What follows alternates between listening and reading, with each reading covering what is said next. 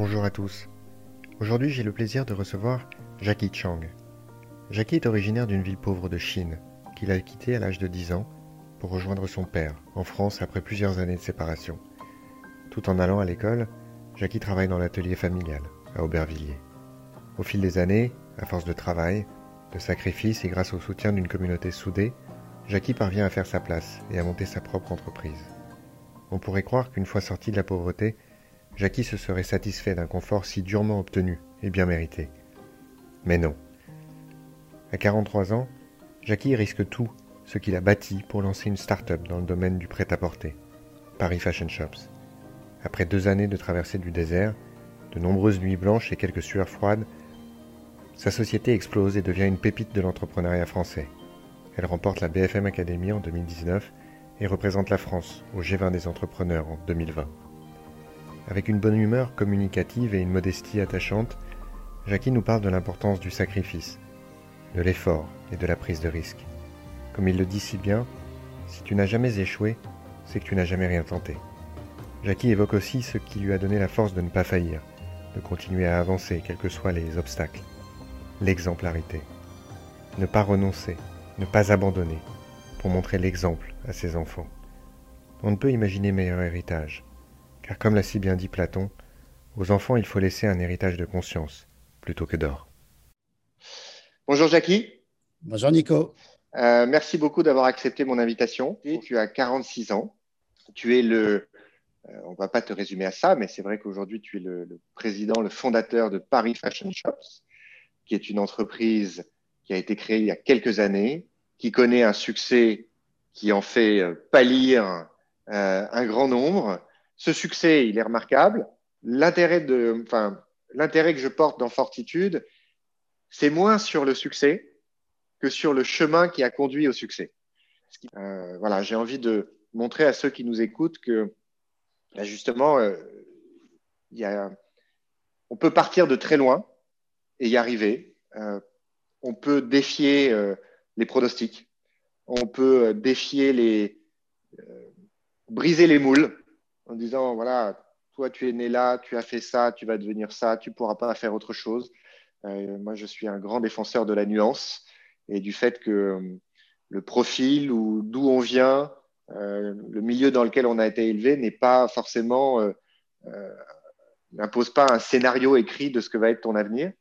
Et donc, du coup, forcément, c'est pour ça que je voulais t'inviter, parce que ton parcours, je le trouve absolument exceptionnel. Et donc, si tu m'y autorises, on va embrayer la machine à remonter le temps. Euh, donc, tu as 10 ans dans la province du Zhejiang, qui est une province rurale, pas développée, enfin, en tout cas industriellement, en termes de commerce. Est-ce que c'est une province que tu qualifierais de, de pauvre? On peut. ton père était parti avant c'est ça? Euh, Je crois 3, 4 ans ou 5 ans auparavant, il vous a laissé pour venir en France essayer de, de tenter sa chance. Euh, mais il est venu tout seul, c'est ça? Tout à fait. Il est parti tout seul, mais donc vous ne l'avez pas vu pendant toutes ces années? Il est revenu ou vous ne l'avez pas vu? Au fait, mon, mon, mon, père est parti euh, de, de, la, de, de, la ville natale Zhejiang pour euh, justement essayer d'explorer un nouveau, je dirais, une, un, un, un, nouvel avenir, un nouvel horizon, ce qu'on peut appeler. Et euh, grâce à, à, ses amis, il, il, a pu arriver en France et euh, trouver un, un, emploi, travailler chez un de ses amis dans la maroquinerie et réussi justement en début 80 à obtenir ses, ses papiers. Et c'est à travers ça qu'il a procédé à un système de regroupement familial. Et donc pendant quatre ans, tu n'as pas vu ton père?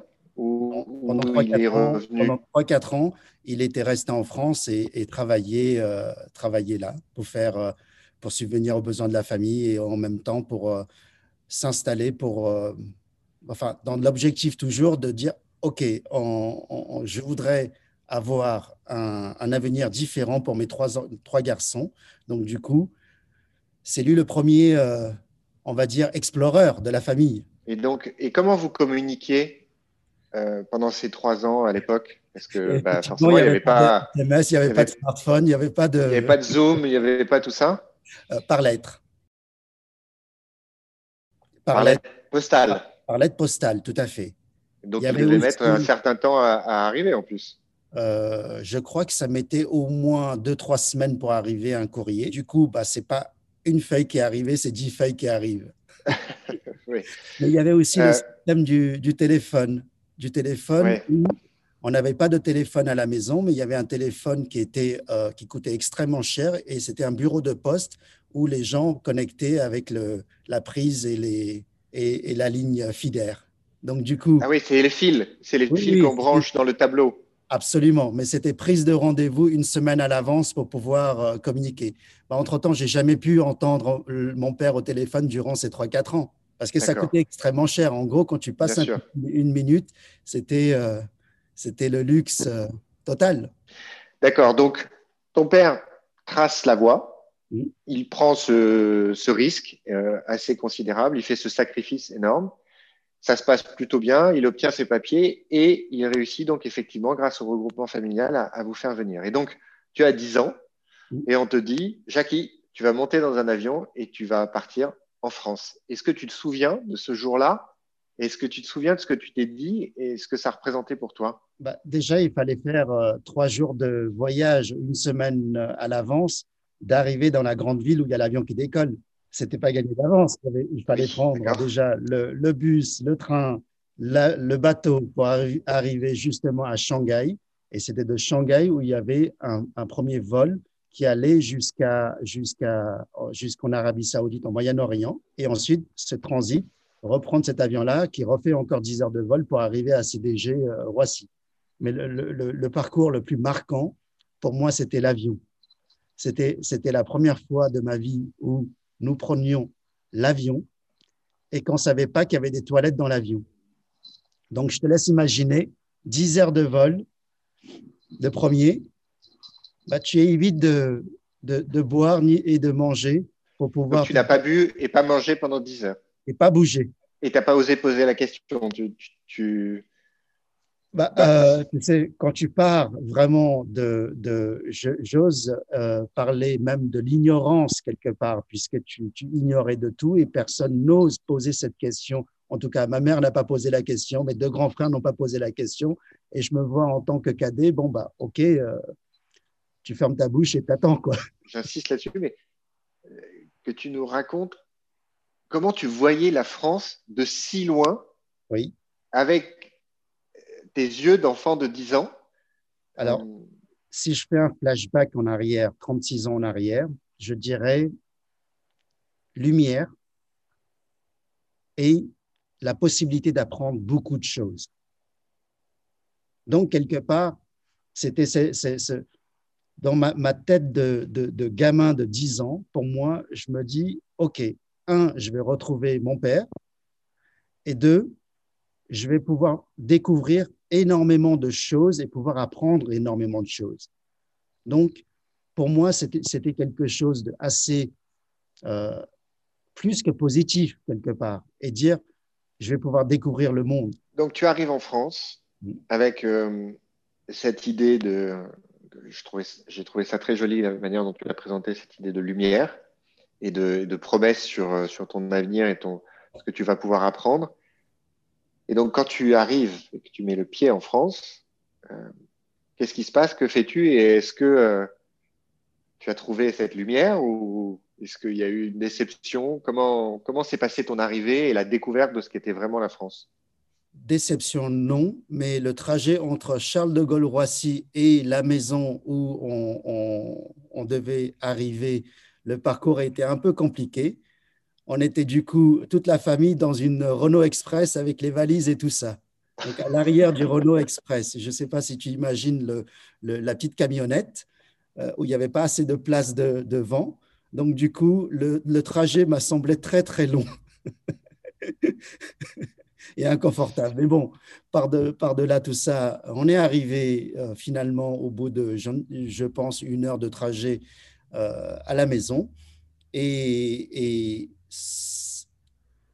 le fait d'arriver et de dire, OK, ça y est, on est là, euh, c'est beaucoup plus rassurant, je dirais.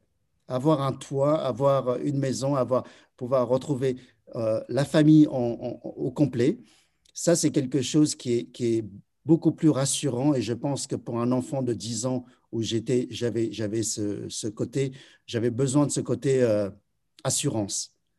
Et là, aucun problème. J'étais inscrit à, à, l'école et euh, dès, dès, la semaine qui a suivi, mon père commençait à me, me déposer avant d'aller à, à, son travail à, cette école, rue de Chabrol. tu, tu, as, tu, as, retrouvé ton père à l'aéroport oui, oui, tout à fait. Et alors, les retrouvailles, les retrouvailles j'imagine, ont été très intenses Au fait, les Chinois, ils sont peu expressifs.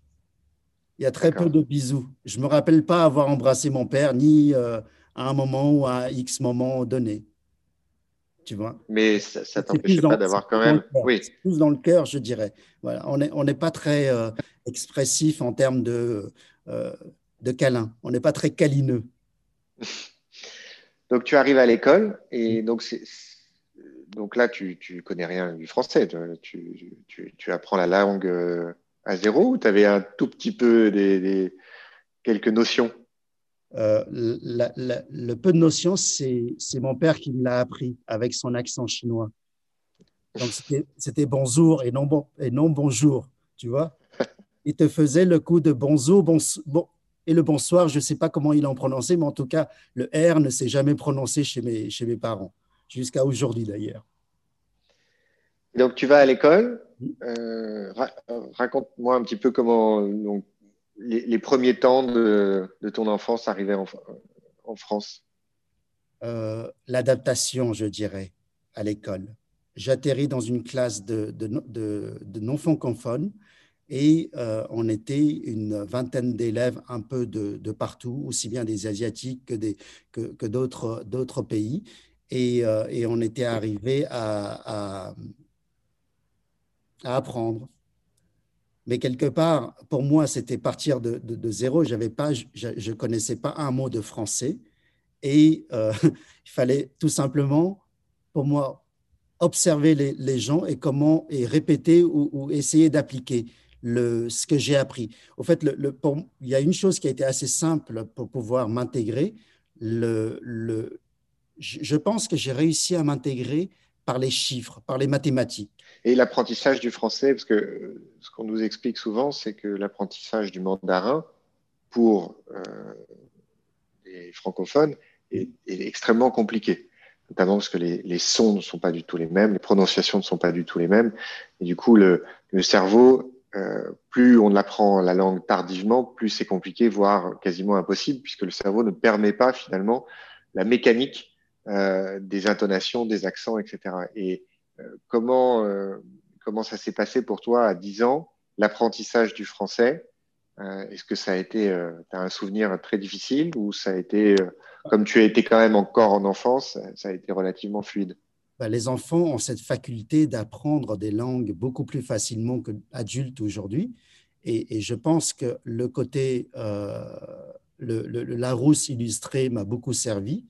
Et dès euh, six mois après qu'on soit arrivé, mon père était parti quand même acheter une télé.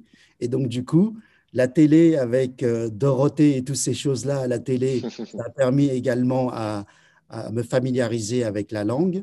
Et ensuite, il y avait aussi ce côté où tu es un gamin de 10 ans, on te donne un ballon, tu vas aller dans la, le jardin à côté et tu commences à jouer avec les garçons, les, les, les jeunes qui t'entourent et tu apprends les premiers gros mots et tu apprends à, discuter avec eux. Donc, du coup, euh, boum. Je pense que le, français s'est installé très, assez rapidement et le fait de la deuxième rentrée, euh, deuxième année, bah, j'avais, j'avais quand même tapé pas mal de, pages du Larousse, donc les, mots, j'ai quand même réussi à approcher tout ça et qu'ensuite euh, j'ai pu, j'ai pu intégrer aussi une scolarité normale de la sixième à la troisième et ensuite lycée et tout ça. Au fait, lorsqu'on était arrivé en France, on, a, vécu pendant deux ans à, à, à Aubervilliers, dans le 93, dans un appartement de 50 mètres carrés où on était toute la famille. Et euh, mes parents avaient acheté deux, deux, machines à coudre. La start-up a été créée à cette époque-là. on n'appelait pas start-up à l'époque, hein. on appelait ça euh, atelier clandestin, je crois. Ce pas le même terme qu'on utilisait. Et, euh, et, c'était le début aussi de, de, de, du travail, du travail, on va dire, avant le lancement officiel de l'atelier familial dans, Paris. Tu, tu travailles, dès que tu es arrivé, tu as commencé à travailler? Donc à 10 ans? Ou, c'était plus tard? Donner un coup de main. Donner un coup de main. Je dirais le terme, il serait peut-être un peu fort, mais donner un coup de main à l'activité familiale. Donc, euh, tu as parlé il y a quelques instants du, fait que tes parents ont, monté leur premier atelier dans Paris. Et là, ça a été le début d'une euh, voilà, d'un développement de l'activité de la famille. Euh, Ils ont monté mes parents ont monté en 86 leur premier atelier de fabrication de maroquinerie à Paris, dans le troisième arrondissement. Et c'est par, le, encore une fois, le système d'entraide communautaire entre les, les, les, Chinois parisiens. Et euh, il y a un système qui s'appelle la, la, tantine, où chacun va aider à prêter.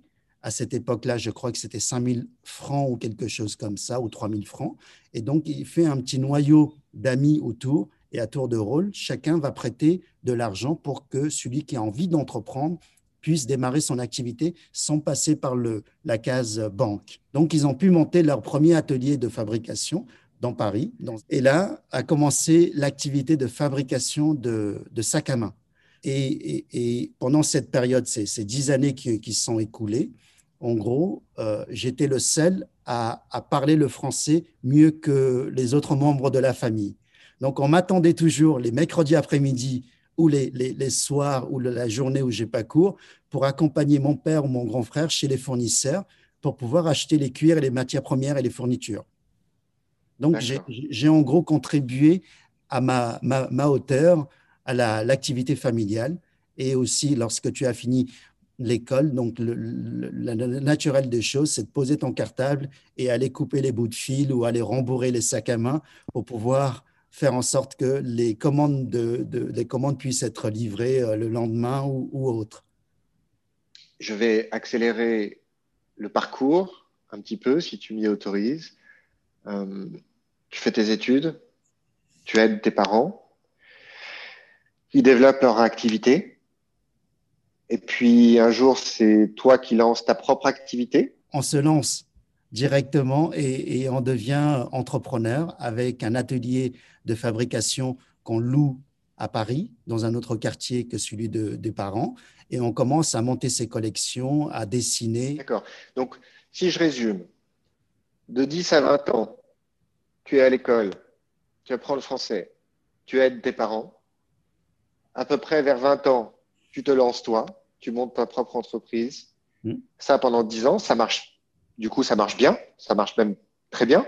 Et donc, euh, de 30 à 40 ans, le prêt-à-porter. Hmm. Donc là, il y a une nouvelle tranche de 10 ans, euh, l'aventure du prêt-à-porter.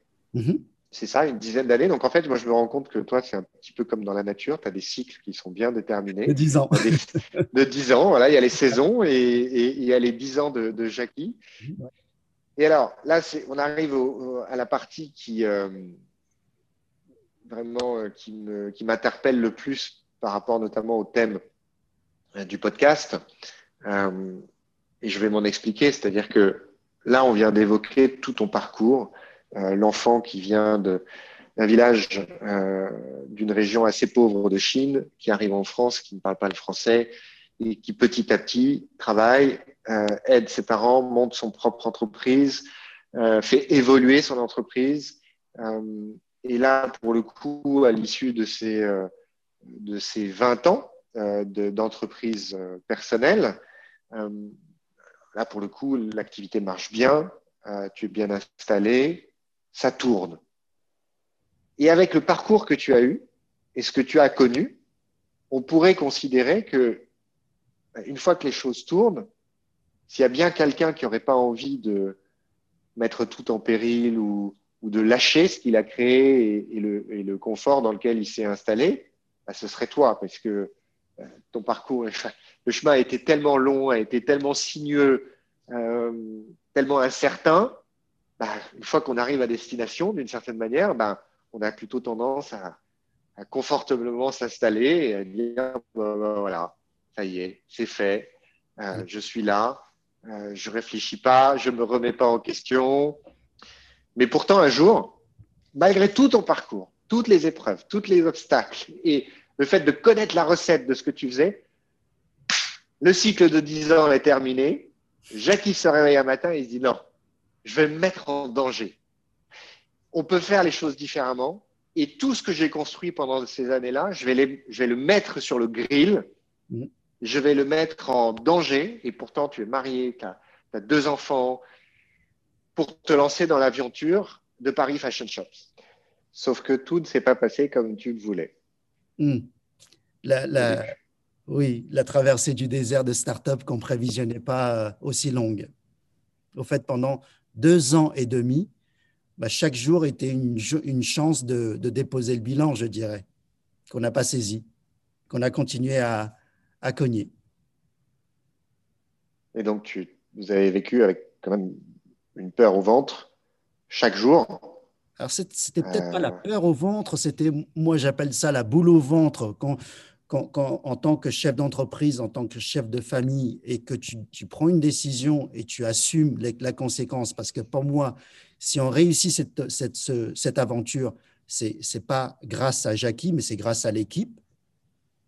Et si on foire cette aventure, bah, bah, c'est Bibiche hein, qui doit endosser la responsabilité quand même. Donc, ta boule au ventre à 3 heures, à 4 heures, à 5 heures du mat, quand tu te dis, OK, merde, euh, tu étais entrepreneur pendant 20 ans et que tu, finalement, tu as embarqué ta famille, tu as embarqué tes équipes dans une nouvelle aventure et que finalement, cette aventure-là, moi, je la considère un petit peu lancer un navire en plein milieu de la mer pour aller chercher l'île au trésor. Et on se dit, OK, on y va avec ton équipage. Et tu te dis, on y va, sauf que le navire, il se retrouve en plein milieu de la mer, tempête, vague et, euh, et tu as la coque qui commence à s'ouvrir et, et, et, et prendre l'eau, et tu te dis, waouh, qu'est-ce qui se passe? Tu as fait une erreur, tu as fait une connerie quelque part. Tu vois? Ça t'empêchait de dormir? Ça, pesait. la nuit? Mentalement, ça, ça, pesait, et quelque part, c'est là où, quelque part, on, peut dire qu'en deux ans de, de, lancement de Paris Fashion Shops, euh, avec mon épouse, on n'a jamais autant appris, autant lu de bouquins, autant tapé de tutos, YouTube et tout ça. On, s'était posé la question, mais pourquoi on a tout fait et pourquoi ça ne marche pas Tu vois? Ça t'empêche de dormir? Bien sûr que ça t'empêche de dormir. Et tu écris même, à la limite, ton, je ne sais pas comment on appelle ça, un, ton serment, je dirais. Tu vois? Te dire, OK, moi je suis de base têtu, si tu veux, quand j'ai une idée en tête, il faut que j'aille jusqu'au bout. Et que là où on est très complémentaire avec mon épouse, c'est qu'on partage parfaitement cette valeur. Et on avait pris cette décision, même s'il fallait vendre la maison, on vendrait la maison et on continuerait cette aventure. Parce qu'on y croit et on s'était dit, OK, ça c'est l'avenir. Alors, tu expliques?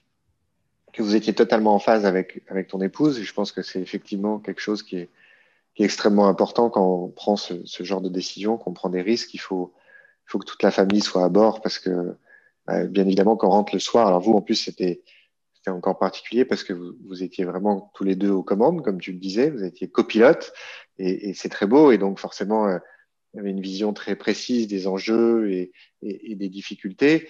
Euh, il y en a d'autres qui euh, se lancent, mais qui se lancent tout seuls. Et euh, leur conjoint les soutient, mais ils sont pas en première ligne aussi, ils ne voient pas forcément tous les détails, mais le soir, quand on rentre, on a besoin de ce soutien, on a besoin de savoir que la famille est là et que euh, elle, soutient les risques qu'on a pris, qu'elle ne nous en veut pas, elle ne nous reproche pas, c'est extrêmement important. Mais je considère, ma façon de voir les choses, que par rapport à toutes ces étapes, cette adversité ou cette prise de risque, même si on a la famille, même si on a le conjoint et qu'on a cette chance, quand on est face au miroir, on est seul. Mm. Quand on se réveille la nuit et qu'on y pense, on est seul. On est seul face à soi-même. Et là, bah, il y a des choses auxquelles on pense, où on se rattache. Il y en a, c'est la croyance euh, en Dieu, ou moi je respecte toutes les croyances, donc ça peut être autre chose. Euh, ça peut être euh, des souvenirs d'éducation, de choses que un père, une mère ou des grands-parents ont pu dire ou ont pu faire. Ça peut être, tu le disais tout à l'heure, des choses qu'on a lues ou qu'on a vues qui ont été inspirantes. Toi, quand tu te réveillais la nuit ou que tu avais peut-être, peut-être pas une crise d'angoisse, mais que tu avais cette boule au ventre, c'était quoi le. C'est une question que je pose dans mes épisodes. C'est quoi ta philo à toi? C'est quoi ta philo? C'est quoi ta philosophie? Est-ce que tu as une philosophie? La philosophie, pour moi, c'est important, comme tu le sais. Mais aujourd'hui, on dit, on utilise le terme philosophie, mais ça, ça peut être autre chose. C'est-à-dire, c'est quoi cette, où est-ce que tu vas puiser euh, une lumière, une, euh, un cap, une inspiration qui va faire que, ok, comme quand on monte sur le ring, on a la boule, mais on monte quand même et on met les gants. Mm. Voilà. Et qu'est-ce qui t'a inspiré Est-ce que si tu as une philosophie, c'est quoi cette philosophie? Alors, philosophie ou inspiration ou euh, oui, oui. Euh, pour moi, déjà un, en fait, on a réussi à transformer cette boule au ventre, ce, ce stress, on peut appeler stress ou pression, en adrénaline, en défi. Ça, c'est quelque chose où je me dis, OK. Et en, deuxième position, c'est de dire, on, a, on est responsable, donc on est aussi responsable de nos enfants. Je te disais tout à l'heure, nous avons deux garçons qui traversaient cette période-là, la, la, la, crise d'ado. À cette période-là, moi, je me posais, je me disais une seule chose, c'est que on doit donner l'exemplarité. L'exemplarité l'exemplarité de. Désolé, mon, mon, français n'est pas natif, donc quelque part, on doit donner exemple à la génération 3, à la génération future. Et cette génération future, elle est juste devant nous, elle voit au quotidien ce que, ce que nous faisons. Cette aventure, elle a démarré aussi, c'est une aventure aussi familiale, tu vois. Donc, les enfants ont grandi aussi dans cette aventure. Et quand je vois que euh, le, grand traverse cette période d'ado et qu'il est, il est un peu perdu et tout ça, je me dis en tant que père, en tant que parent, nous nous devons aussi donner l'exemple aux enfants de dire que moi, je, leur explique, je leur donne une image qui est très simple, je leur dis, les garçons, on sera toujours au milieu d'une montagne. Pour monter en haut de la montagne, ça va être très difficile, il faut faire beaucoup d'efforts. Mais pour descendre, c'est très facile. Hein. il suffit de baisser les bras et boum, on glisse boum, tu te retrouves en bas de la montagne. On se retrouvait en plein milieu de la mer, au plein milieu de la montagne. On n'avait pas le droit tout simplement d'abandonner. Et ce côté, donner cet exemple, on aurait abandonné, Nico. Ça veut dire à, tes garçons, à tes enfants, de dire, bah, finalement, tu peux abandonner et c'est pas grave. Et ça, c'était juste pas possible. Quoi qu'il en coûte ou quoi qu'on devait faire, on devait déjà, un, pour nos propres enfants, donner cet exemple de dire persévérer, tu vois. Si tu le fais pas toi, ce sera quelqu'un d'autre qui va le faire. Si toi aujourd'hui à l'école tu tu ne fais pas les efforts nécessaires, bah, les résultats seront pas au rendez-vous. Donc continuez à cogner, continuez à faire des efforts. Les bouquins, les tutos, les machins. Donc c'est cette idée ou cette direction je ne sais pas comment on peut le on peut, on peut qualifier d'inspiration, de croyance ou de autre. De moteur. Moteur, oui, de moteur. Le moteur était un, donner le bon exemple à ses propres enfants pour dire, OK, tu n'as pas le droit d'abandonner parce que si toi tu abandonnes, ça veut dire qu'eux, ils peuvent aussi abandonner. Et aussi pouvoir devoir garder, ça c'était le plus difficile, Nico, c'est de dire garder toujours cet enthousiasme vis-à-vis de tes collègues au niveau bureau, au niveau boulot, parce que chaque matin arrivé, tu sais, il y a des moments où la, force, de, la force et la chance de travailler en couple, des fois, tu sais, il y a aussi le côté euh, positif et côté négatif. Je prends toujours la colonne du milieu, le plus et le moins, tu vois. La chance de travailler en couple, mais aussi des fois, quand tu es dans des difficultés comme ça, c'est aussi une difficulté, je viens de dire, d'être en couple, tu vois, comme ça. Et, traverser ces, périodes-là, c'est pas évident. Et, et, je remercie mille fois mon épouse de, de continuer à, me soutenir, à faire confiance, tu vois, sur, sur toutes ces, ces, décisions qui sont, qui sont des fois un peu, un peu casse-gueule. Mais moi, je pars du moment qu'on a le courage d'y aller, on est déterminé, qu'on connaît son sujet, on peut y aller. Et tant que tu n'as pas vécu les échecs, c'est que tu n'as pas assez, essayé. Quand on reprend ton parcours, il y a la famille au début, ton père, qui lui surmonte sa peur, qui fait son sacrifice de se séparer de, euh, de ses proches pour tenter quelque chose, pour tenter quelque chose qui va leur permettre d'avoir une vie meilleure. Ensuite, il y a, alors c'est un peu plus que la famille, mais il y a la communauté qui va mettre au pot, au sens propre d'ailleurs, pour euh, donner la chance, euh, pour aider. Euh, il y a toi qui va aider tes parents à découper les patrons, à utiliser la machine à coudre. Il y a votre couple, bien évidemment, qui travaillait ensemble. Et puis ensuite, il y a, et c'est ce que je trouve très beau dans ce que tu as raconté, ce moteur, cette énergie de donner l'exemple, de donner l'inspiration à tes enfants. Et d'ailleurs, euh, mon dernier livre provient de exactement la même chose. C'est-à-dire que je suis tombé un jour sur une citation de Platon qui dit aux enfants il faut laisser un bel héritage de conscience plutôt que d'or. Mm-hmm. Et c'est quelque chose qui, moi, m'a beaucoup frappé. Et un jour, j'ai donc, c'est l'histoire de ce livre, j'ai décidé un jour de leur consigner à, la main, par écrit, tout ce que j'ai retenu de mes lectures et qui m'ont marqué et qui, d'une certaine manière, je trouve, euh, voilà, je considère faire partie de ma philosophie. Pourquoi? Parce que j'avais envie, si un jour ça les intéresse, qu'ils puissent se reporter à cet ouvrage en se disant, voilà ce en quoi notre père croyait, et peut-être qu'ils pourraient y trouver une forme d'inspiration.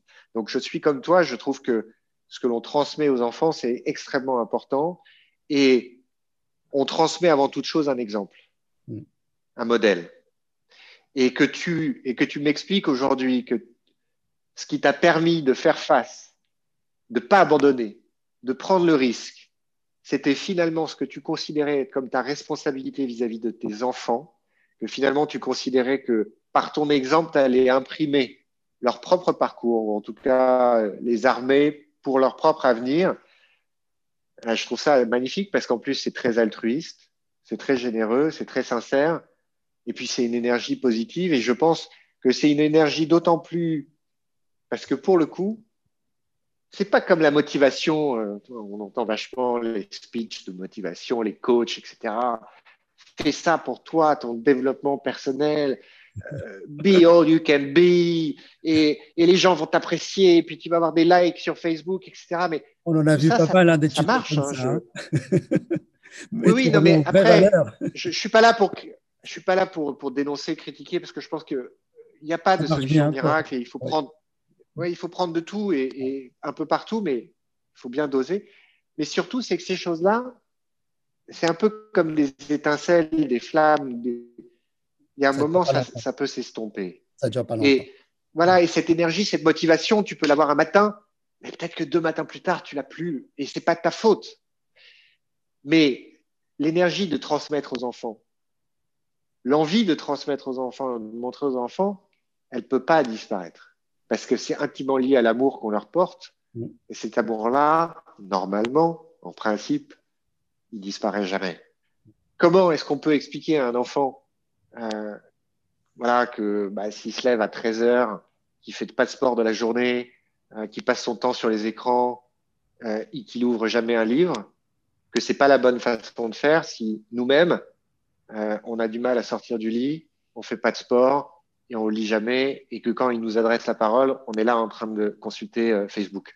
J'espère que ce podcast peut être une, une, chambre, une caisse de résonance pour ça et ton parcours, ton expérience, on peut pas dire que tu l'as eu facile.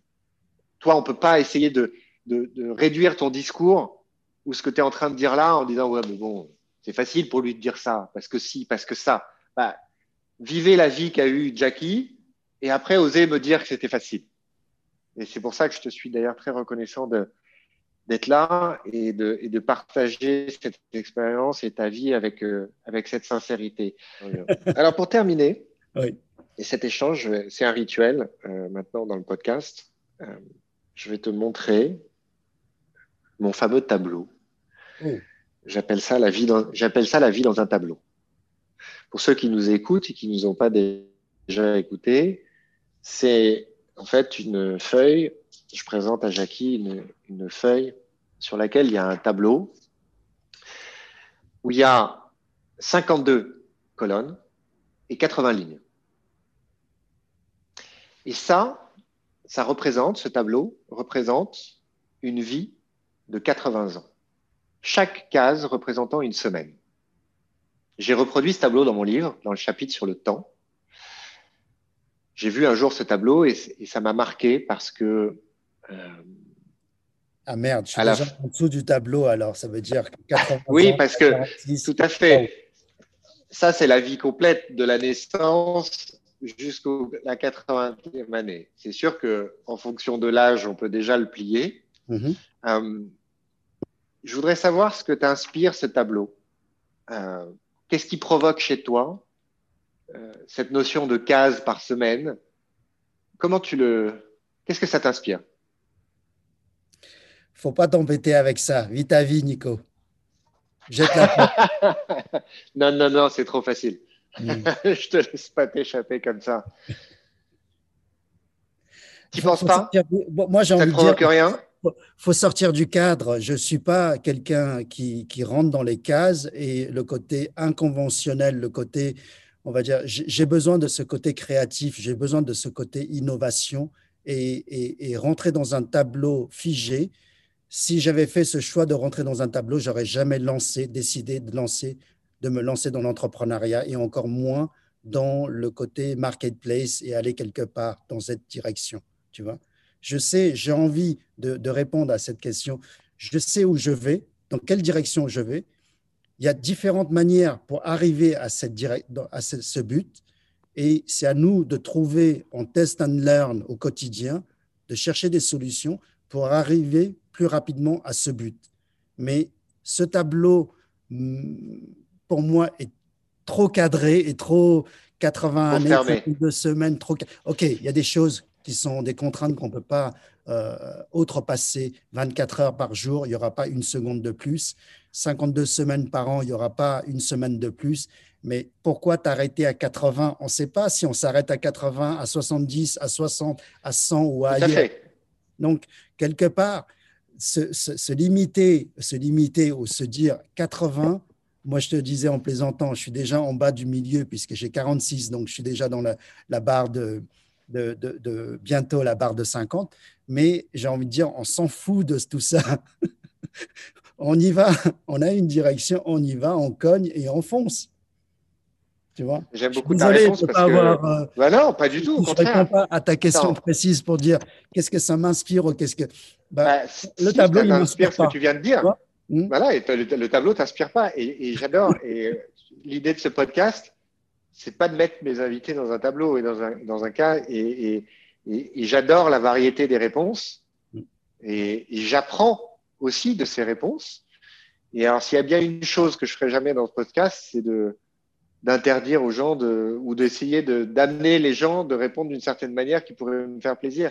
Après, c'est vrai que ce tableau, il est important pour moi, et, je l'ai mis dans ce livre parce que euh, je comprends qu'on puisse le percevoir comme tu l'as perçu. Moi, je l'ai mis parce que je trouve que c'est un peu un coup de poing dans, la figure mm. pour ceux qui, peut-être, n'appréhendent pas euh, euh, leur vie dans tout son potentiel. Le but de ce tableau, c'est de, de c'est provoquer, c'est provoquer quelque chose. C'est vrai que ça peut provoquer soit euh, une volonté de tout casser, casser ses cases, casser ses lignes et dire voilà, je sors. Il y en a qui m'ont répondu en disant mais pourquoi il n'est pas rond, c'est angoissant ce carré, etc. Tu vois, c'est intéressant. Et puis c'est vrai que j'ai choisi 80, mais il aurait pu y avoir 70, il aurait pu y avoir 100. Et puis euh, il y a plein d'aléas dans la vie, bien évidemment. Mais le but n'est pas de dire la vie est ce tableau. La vie est nécessairement ce tableau. Le but, c'est de dire regardez, le but, c'est de montrer, d'essayer de faire comprendre à quel point la vie, c'est quelque chose de, concret et qu'on a en main. C'est pas quelque chose d'abstrait. Et souvent, quand on pense son rapport au temps et à ce qu'on fait de son temps, c'est très diffus. Tu vois, on ne sait pas quand est-ce qu'on va mourir, on ne sait pas ce que la vie nous réserve. Le but, c'est on, peut maîtriser ça. On peut en faire quelque chose. Mm. Voilà. Et ces cases, c'est, il appartient à chacun d'entre nous de les, de les remplir. On les remplit comme on veut. Comme on veut. Mais il faut les remplir. Et le but, c'est de faire un électrochoc en disant waouh. En fait, c'est pas abstrait. C'est pas quelque chose de, de flou. C'est très concret. Et ta réaction me, me surprend pas parce que vu comment tu as mené ta vie, vu comment tu l'occupes aujourd'hui avec tout ce que tu nous as expliqué, et vu ton tempérament, ça ne m'étonne pas que tu aies envie de mettre un grand trou dans le tableau là et de dire je m'en moque du tableau. du coloriage, je mettrai des couleurs dessus. merci infiniment. Merci à toi, Nico.